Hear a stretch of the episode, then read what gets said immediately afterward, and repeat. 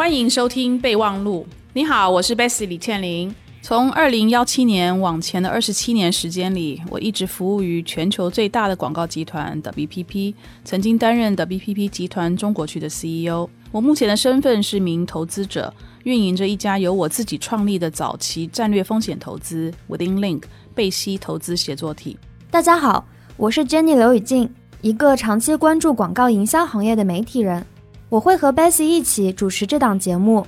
观察有趣的创意是我的工作。也是我的兴趣所在。在全新升级的备忘录中，我们关注广告营销行业的前世与今生，关注科技如何助力商业。我们也关注为什么广告具有改变我们行为的力量，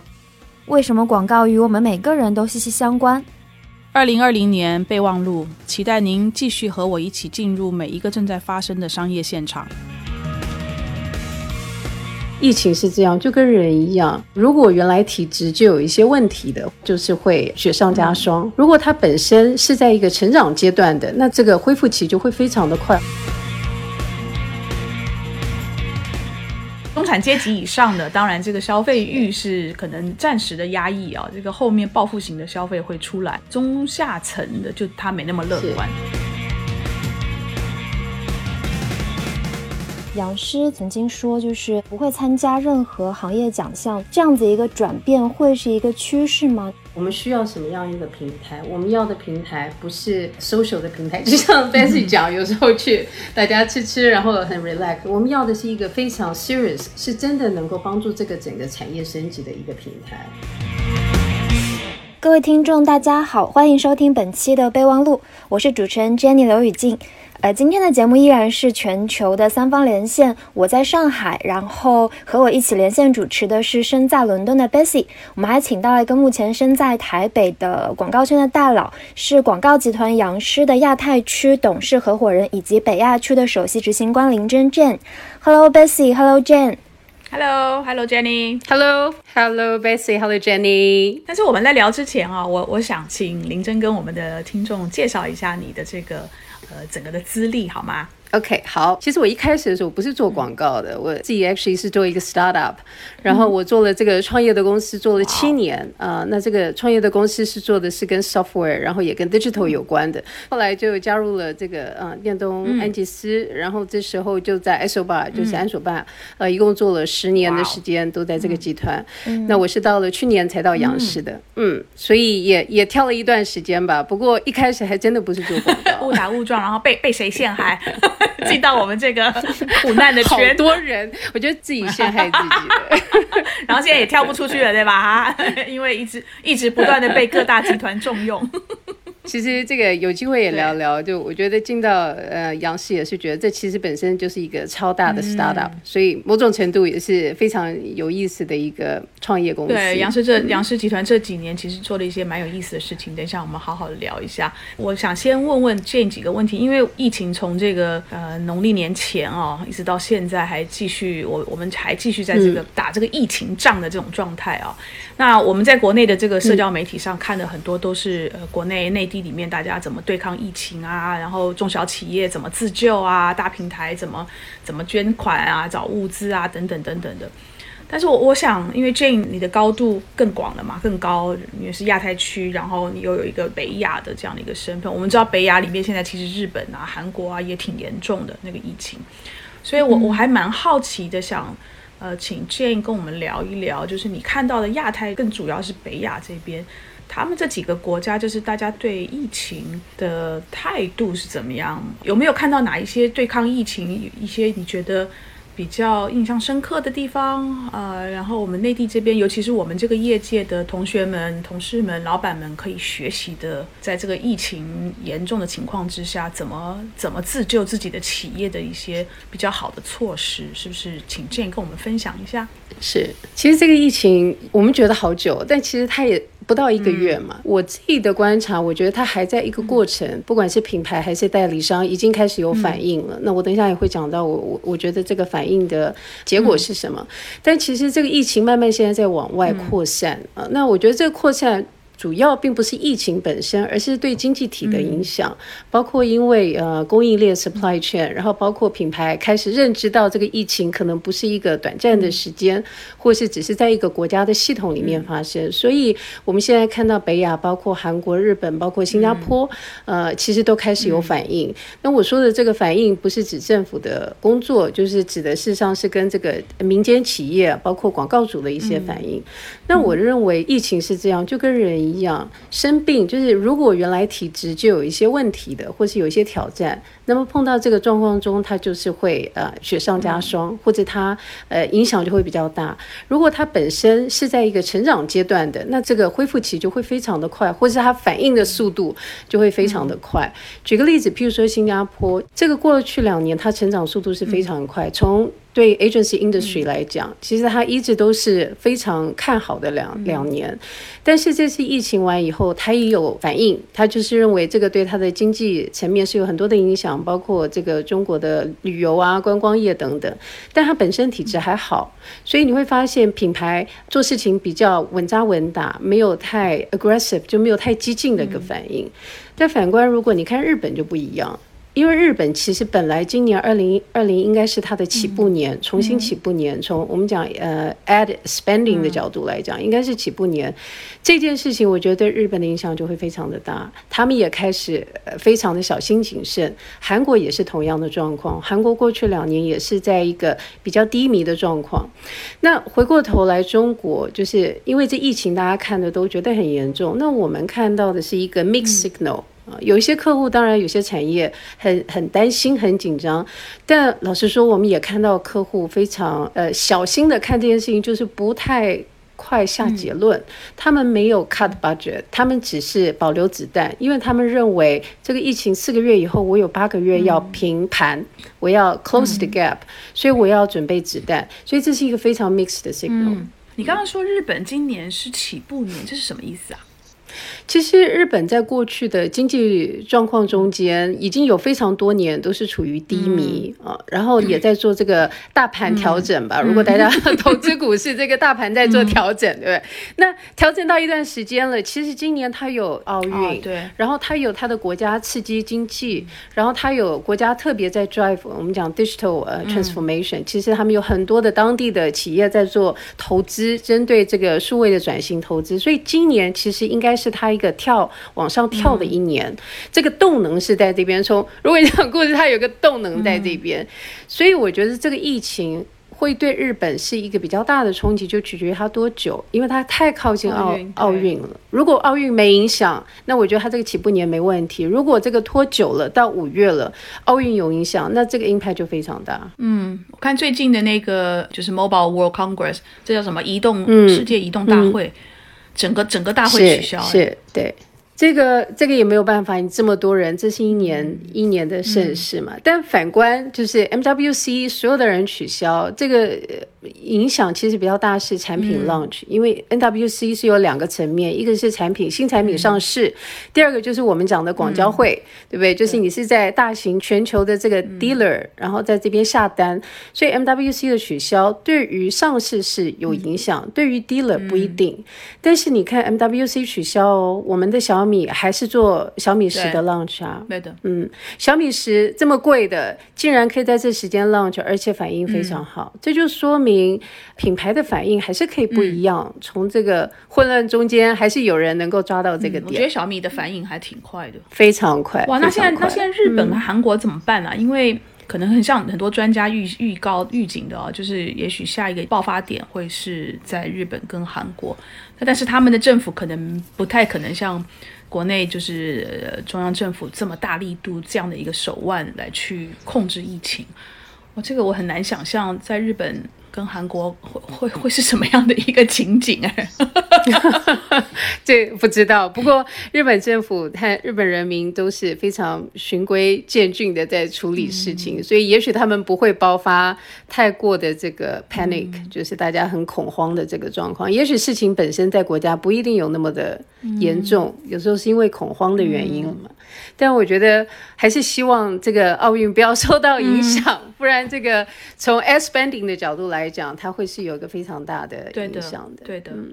刚刚提到说东京奥运会那个 s spending，我想问一下，就现在来看的话。会不会有可能会影响到说那个东京奥运会的一些赞助啊，或者说广告这个情况？呃，因为疫情引起了人们对于东京奥运会到底能不能够如期举行的一个担忧。那其实广告行业也会受到非常大的影响。尽管东京奥运会本身它的赞助、它的广告位、还有转播权等等各种都已经在几年之前就已经卖光了。那这个数字其实是以往的夏季奥运会的三倍。那这么大的一比营销投入来说，现在人们会担心它到底能不能够达到原来的效果。因为一方面说疫情其实很可能会影响到今年的，比如说赛事转播啊，然后也很有可能东京奥运会没有办法如期举办了，因为现在没有定论。也就是说，其实广告主投出那些广告未必能达到原来的效果。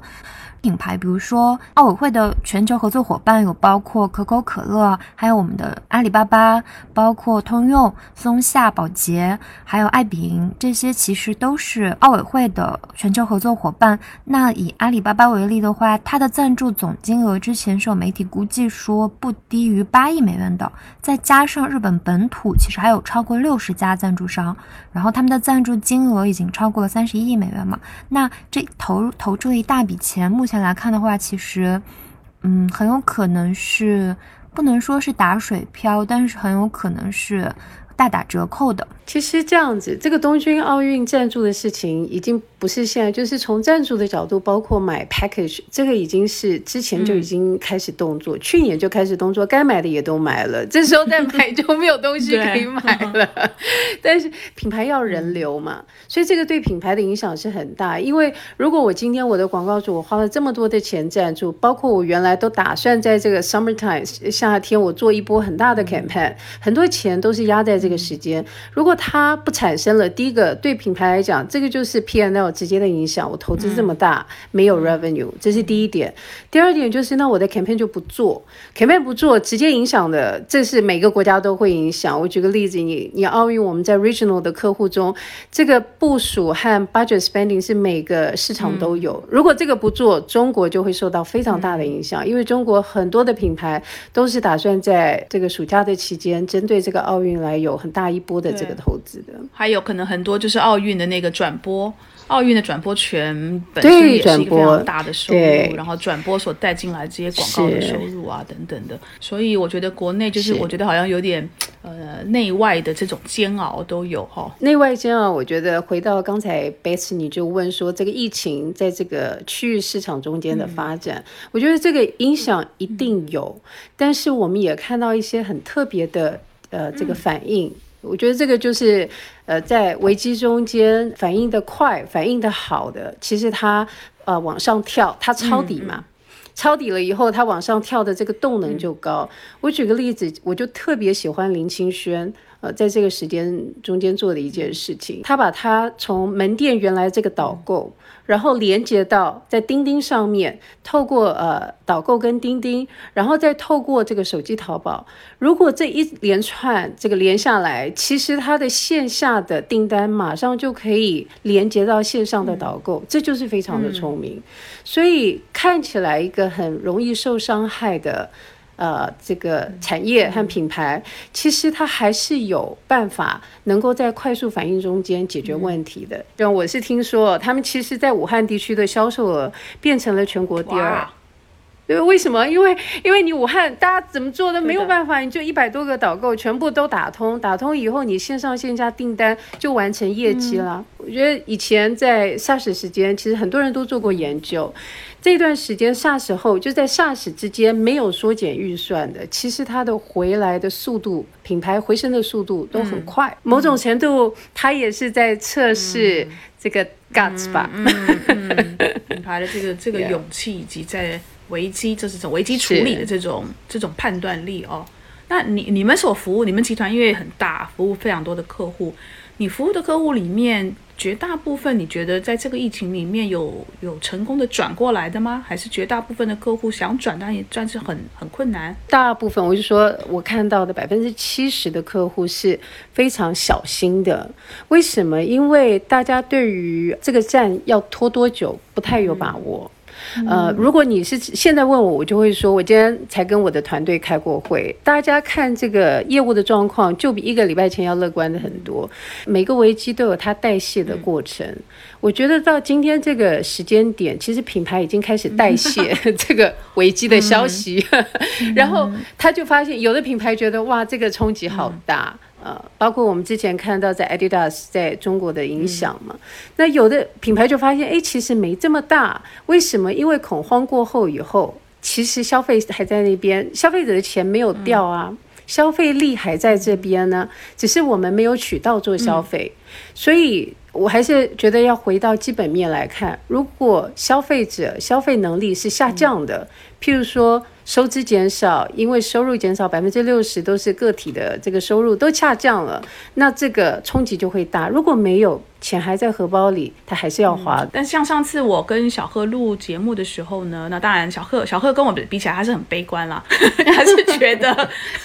他是觉得这个中产阶级以上的，当然这个消费欲是可能只是暂时的压抑啊，这个后面报复型的消费会出来。但是他觉得呢，中下层的就底层的人群。他他没那么乐观，我不晓得你你怎么看这件事情？这个我觉得回过头来还是要看呃钱会花到哪里去。所以我觉得呃这次比较大的影响真的是因为我们有很多城市的这个封闭和 lockdown，所以使得可以就业的人是没有办法回去就业的。我觉得一个月呃已经很紧张，两个月一定会有一定会闹出事情的。所以我觉得。呃，国家现在也非常的希望把这些人能够导引回来，但我觉得普遍来讲，就是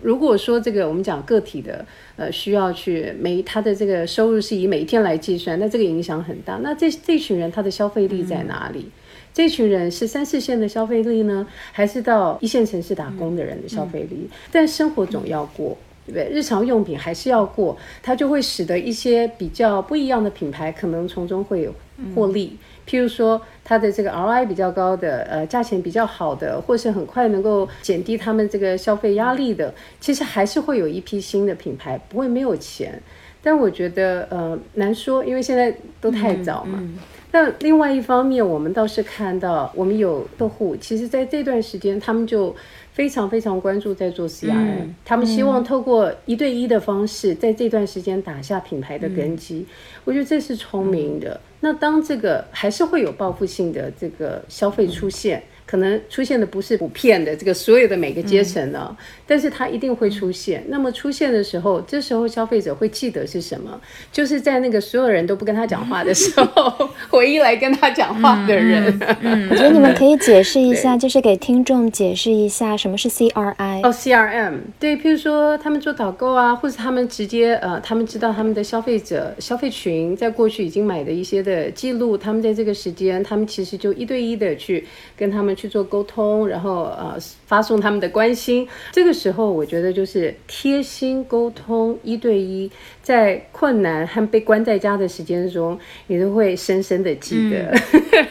对，Jenny，那个 C R M 这三个字就是 Customer Relation Management，就是客户关系管理。哦，那那种什么 Chatbot 算吗？就是像那种网页的自动聊天机器人？也算呀，嗯。哦，那要知道这个机器人知不知道他是谁呀？如果我知道是机器人跟我讲话，可能我的感觉也不太好吧。对啊，像用那个 Chatbot，就是用机器人聊天机器人，这是 CRM 最近几年 CRM 会用的其中的一个手段。其实 Bessy 讲到这个，好像在疫情中比较有一些亮光的亮点的地方，我个人倒很喜欢，就是嗯，囧妈出来的时候啊。我觉得这个其实是一个非常有意思，字节跳动做这件事情，当然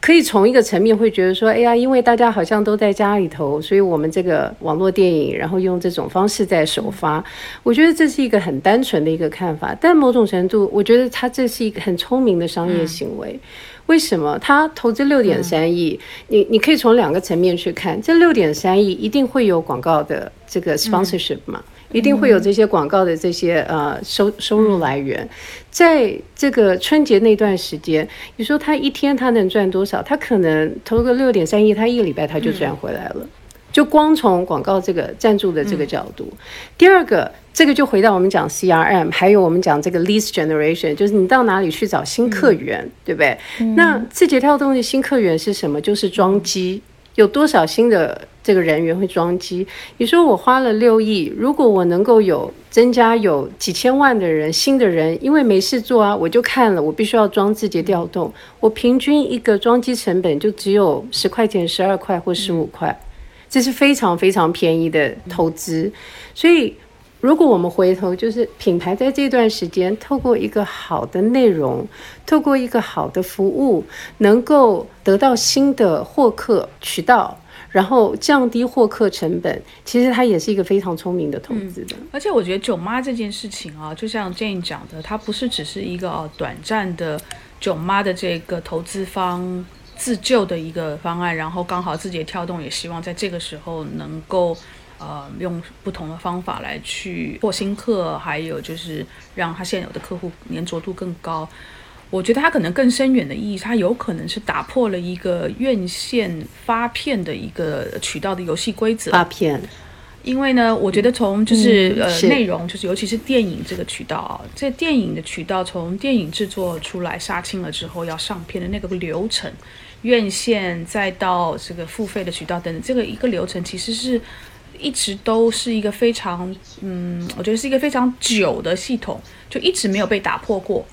哦，你就一定要等等到它到那个时间点了，它才会从院线 release 到，比如说到 HBO 上面，啊，或者是说到亚马逊、到 Netflix 上面啊等等，除非这些平台它是自己的这个呃原创的内容，所以这个呃发行的渠道呢，这以以前至少在在内地啊，就一直没有被打破过。但是我觉得囧妈这件这件事情，它很有可能。会让未来的所有的这个电影的制作方或者投资方啊，因为不是每个电影它在呃上片的时候呢，它都能够给到足够的放映厅，所以它很有可能会将来会鼓励非常多的电影的投资方跟制作方啊、制片方，他直接就找到大平台，尤其像字节跳动这种，他他愿意尝试，他也不怕。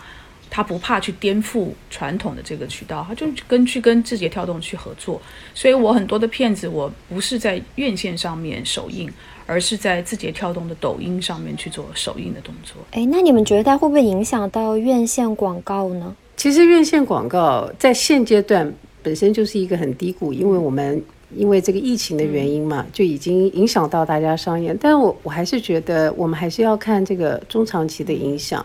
回到 SaaS 的时候，我们说 SaaS 带出来 e-commerce，嗯，对不对？SaaS 带出来了淘宝，呃，那是因为在一个不得不的环境中。我们必须要寻找另外一个解决方法，因为事情需要发生，消费需要产生，所以它就产生了一个新的渠道。但是它是在一个 crisis 的状况，它是在危机的状况下，不得不的状况中，它刺激了一个新的渠道。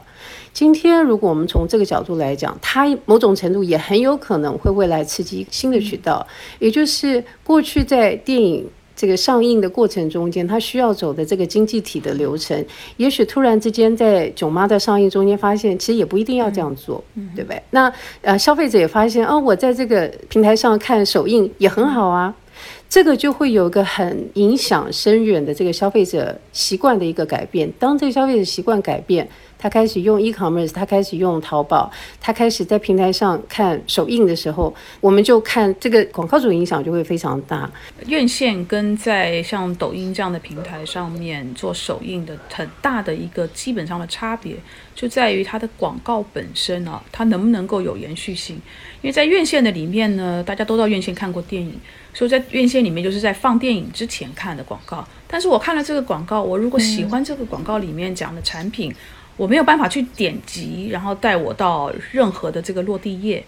那等到我看了一个两个多小时的电影出来的时候，可能我已经忘了我前面看了哪些的广告。但是呢，我我今天如果是在不一定是抖音啊，就是所有的线上的视频的这种平台上面去看一个电影的首映。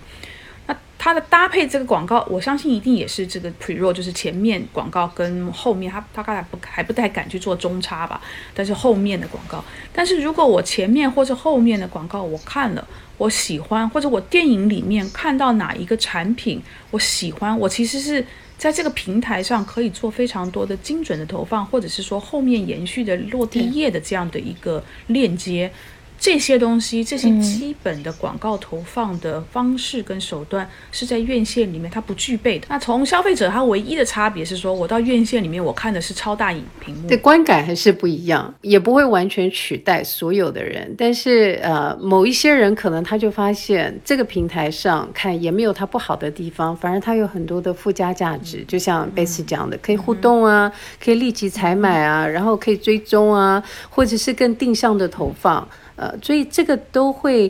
呃，间接中间其实也让原来从来没有在这平台上使用的消费者发现，这也是一个新渠道。这人就是这样嘛，当你发现原来这个东西也行的时候，你都不一定要买另外一个。对，所以我觉得它还是会对消费者行为和这个以后的渠道会产生影响。嗯哼，我想跟 Jane 聊一聊，你们集团大概是五年前好像。创办了一个我觉得非常有意思的论论坛，叫 Viva Tech 啊，V I V A，然后 Tech T E C H，而且这个 Viva Tech 是每一年大概五六月左右在巴黎举行的。法国的总统是每一年都会来他们这个论坛，而且不是只是来走马看花啊，打打招呼，而是会在这里驻足，然后跟呃参展的公司去互动啊，甚至会到台上去做演讲的嘉宾，跟杨氏集团的呃现在应该是董事长了。嘛哦，Morris Levy，Levy 先生呢去做对话，所以我想请 Jane 第一个跟我们大家听众。介绍一下这个 Viva Tech 的背景，然后我更想知道的是说，今年这个疫情对 Viva Tech 会不会有什么影响？因为大概就 三个月、三四个月之后就要到了，对对，你们会不会变成线上的，或是用 AR 来做，或 VR 来做？嗯，啊，This is a good question. OK，嗯，其实这个 Viva Tech 是四年开，四年之前的，啊，它的初衷初心很清楚，就是它讲的就是 technology，它是完全以科技为中心的，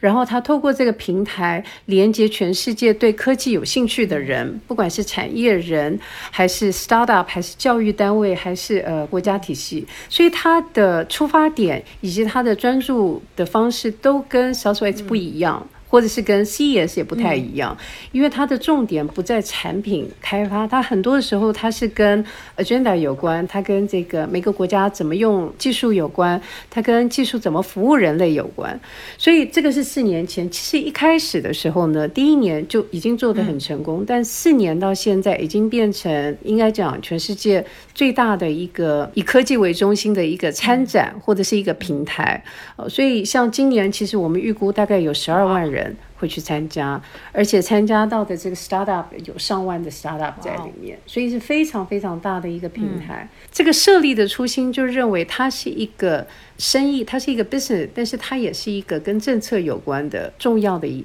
呃一个 agenda，所以他讲到的很多的内容其实不完全是跟商业有关。譬如说，怎么用科技对人类的生活产生帮助，包括这个妇女在这个 woman 在这个 technology 中间的角色是什么？怎么创造 technology 的人才？呃，甚至呢讲到不同的国家怎么运用 technology，包括绿能绿化 technology 怎么支持绿能绿化。那今年当然是六月，我们不晓得这个疫情会有什么影响，希望不要，因为那个地方实在太好玩。其实我还非常期待今年 六月可以去参加 Viva Tech。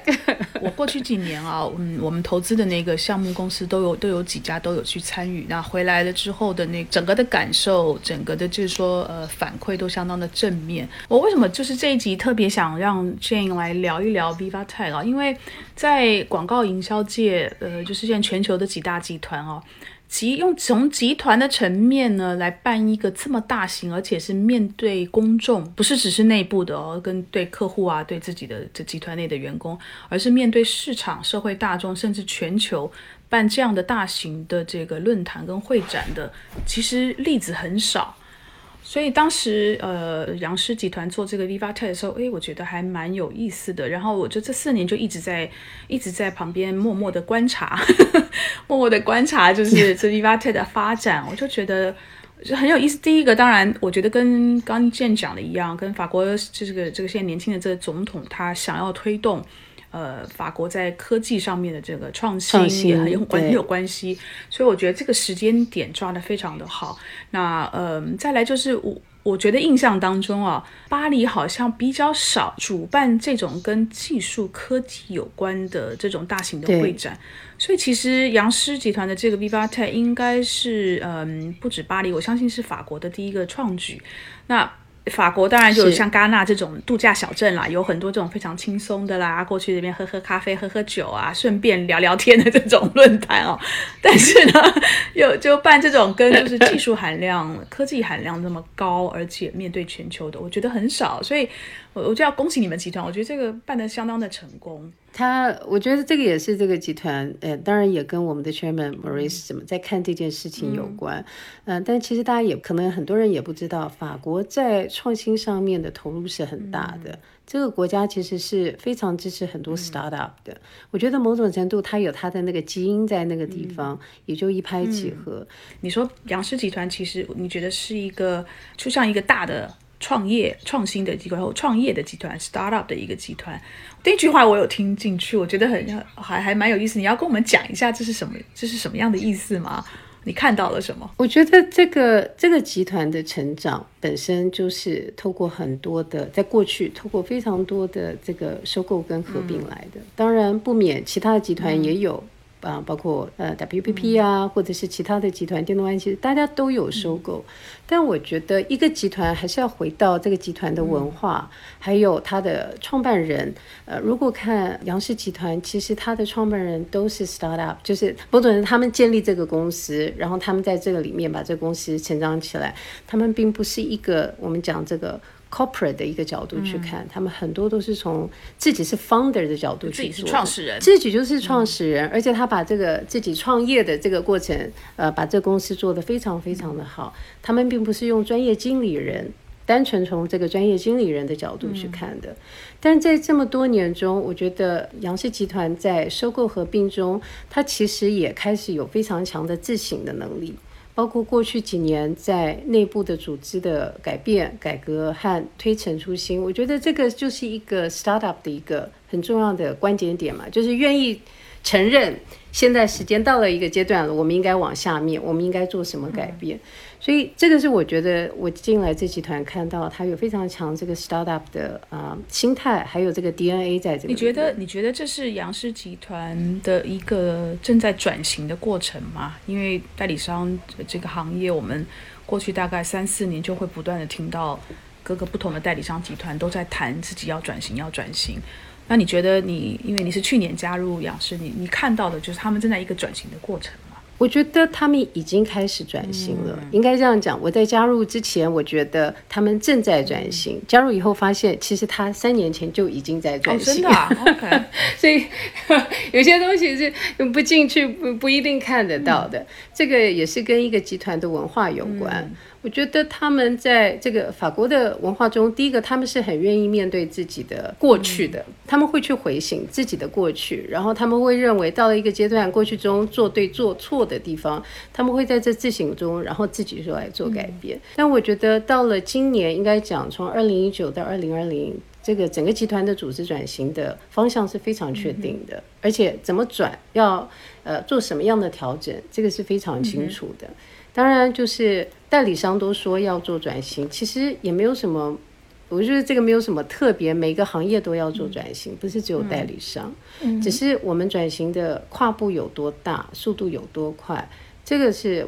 我会觉得在杨氏上面，他们是很愿意这个大规模的这样的做一个转型，而且愿意执行力啊，把这些事情能够执行到位。其实我有一个很关注、很想问的问题，就是杨师在差不多一七年、一八年的时候，曾经说，就是呃不会参加任何行业奖项，就是包括戛纳国际创意节也不参加了，然后也不会参加其他是任何付费类的推广活动，会把这个预算节约下来去做一些科技，比如说和微软或者说和一些科技公司合作，去开开发一些营销科技的东西。然后我就一直很想问说，这样子一个转变会是？一个趋势吗？那当时是怎么考虑的？呃，我觉得那个也是一个时间点，这个是跟我们自己的行业在面对所有这些的参展的机会，包括戛纳等等的一个反省吧。就是说，我们需要什么样一个平台？我们要的平台不是呃 social 的平台，就像 Bessy 讲，有时候去大家吃吃，然后很很 relax。我们要的是一个非常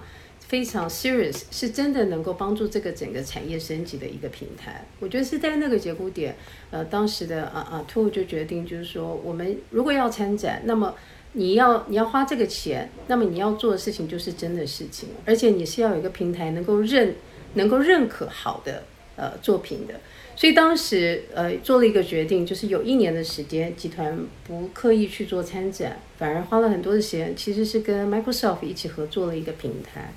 我觉得它是一个指标，这个指标呃某种程度也是刺激集团开始投资科技的平台 backbone。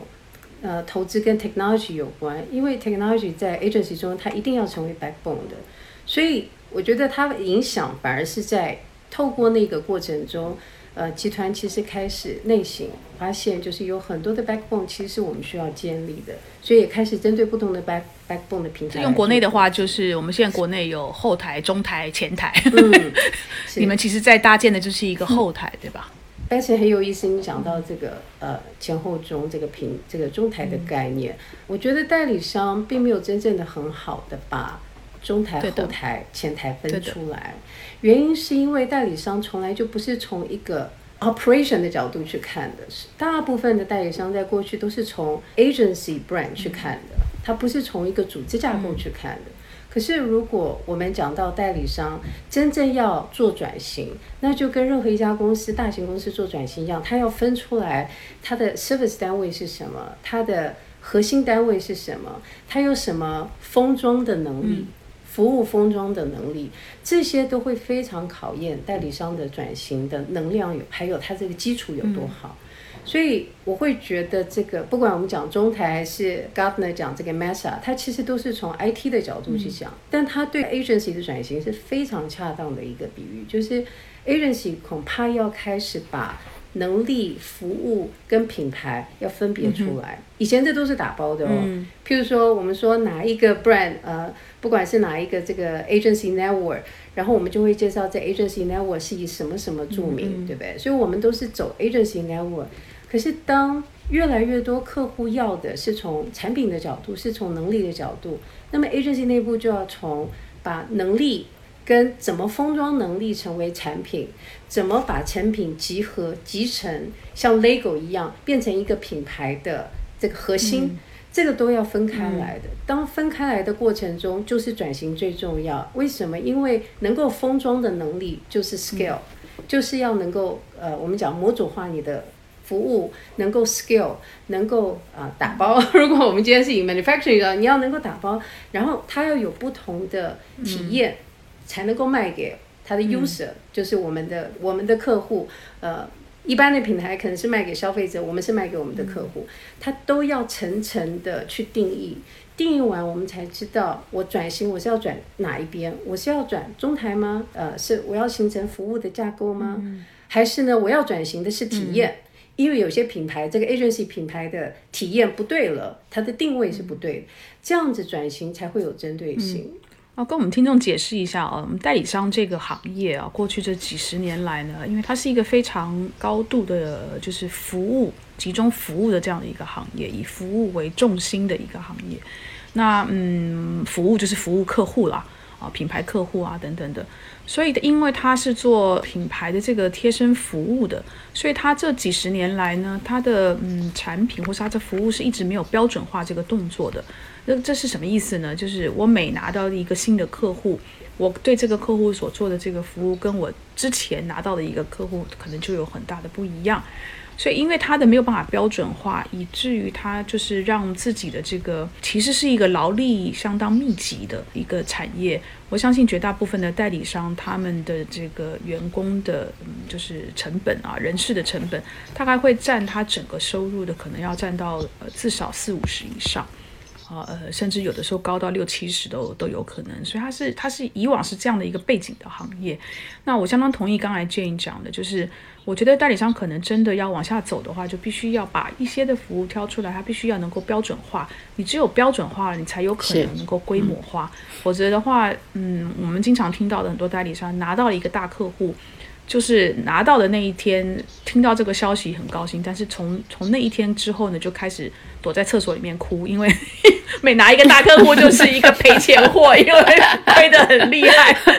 因为都是要铺一大堆人上去，所以我我觉得刚刚现在讲的这个这个字挺有意思的，就是标准化，然后后台中台化等等的。其实 Bessy 讲的这个真的是一个转型中的。我讲，我觉得这是一个契机吧，因为没有压力是不需要转型。如果大家都是尽力三三四十 percent 的时候，你是不需要有没有转型压力的。但是如果我们今天要转型，那我觉得就要回回过头来看它的行业属性是什么。追根究底，代理商是一个服务业，它是一个 professional service，它是一个专专。专业型的服务业，如果我们从专业型的服务业，因为呃，consulting 也是专业型的服务业，对吗？在杨师里面，我们有一个 consulting 非常大的一个 consulting 的公司，叫做 Sapien，全球有几万人。它是，所以我们有非常多做 consulting。consulting 中是非常清楚知道模组化是什么意思的，因为他在每个客户的服务完，他都会有一个 common 的模组。就像任何的 consulting 公司，它都有它的 case，它都有它的 common 的模组，它都知道我从这里怎么去学习，让我下一次在做同样类型的时候，我可以有加成的效果，我可以有累积的经验，我可以很快的有 deploy 这个我们讲这个呃能够生产或者是能够呃制作或者是执行的效率。其实专业服务中间在一块是它的核心竞争力。如果我们今天去跟 consulting 公司说，他每做一个东西都是从头到尾全做，那你就发现这个 consulting 公司大概也做不下去。所以 agency 是需要重新定义我们的标准流程，我们的模组是什么。但是它也是一个艺术嘛，它有它的 art 和 creative，那个部分是没有办法去这样定义。但至少我们要分出这个层次来，否则的话 agency 是没有办法。产生任何的效率也没有办法转型的。我觉得在这方面啊，我们可能都很多时候可以跟国内的一些呃新的创新的公司来去做很多的学习。我想请你聊一聊这几年，嗯，你所看到的，你对中国创新的看法，然后你所观察到的其他的国家对中国创新的这个反应的改变，好吗？我先讲，就是中国的创新已经不是在制造。而是在发明跟设计，因为中国过去的创新会在于制造的创新，包括我用最简、我用最方便、最简单、最有这个 skill 的方式来做制造，但中国其实现在在发明和设计。设计是一个非常难的一件事情，因为设计是要把不同的元素，它要产生出来一个对当下一个解决问题一个全然不一样的处理问题的方法。我觉得中国现在是在发明跟设计，而且这个发明设计在很多的层面中间远远超过国外。当然，一般国内我们大家都知道，我们在这个移动支付上面的。这个设新的设计，还有这些创新，包括我们的金融，中国金融其实我们讲 FinTech，事实上它也开始做了很多的创新。中国的人工智能的投资以及它的 pattern 远远要开始超过国外。中国在社交上的创新，社交媒体的创新，所以其实中国有很多的创新。总而言之，我觉得从外面的人在看中国，是越来越觉得看不准。因为他会发现中国有的东西外面没有。当这当中国有的东西外面没有，外面赶不上的时候，就是外面理解到，其实他要先到中国学，他才知道什么叫做 regional。你们所服务的客户一定有，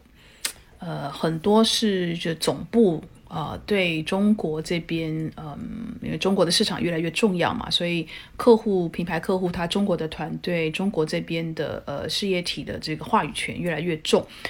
那在中国又是一片创新的这样的一个氛围跟环境之下，我相信在中国的品牌的国际品牌的客户肯定很希望能够利用这边环境的不同来去做一些跟总部不太一样的。或是说他们在国外 Facebook 上面啊做的不太一样的一些营行销的活动，但是可能总部为了要有的时候控制啊，或者这种我们叫 Power Play 啊，就是权力的这样的一个一个一个斗争，或是权力的一个对视，代理商其实很多时候是卡在中间的。你们在这个时候你们会怎么办呢？其实我我有一点一个观察，就是这个状况，呃，已经有非常明显的改变。呃，Bessy，像我们，我们其实在中国都工作了很久。我想在早年的时候，都会碰到这种呃 Global Regional China，然后我们都要夹在中间，互相协调，两边都要帮忙说话嘛。我是觉得这个在过去两三年，特别在过去两年，其实是有很大的改变的。这个改变就是我们的客户在总部都完全意识到，在中国里面的不一样和创新，我们必须要把中国当做一个单独的个体来看。我我其实参加了很多的 global pitch，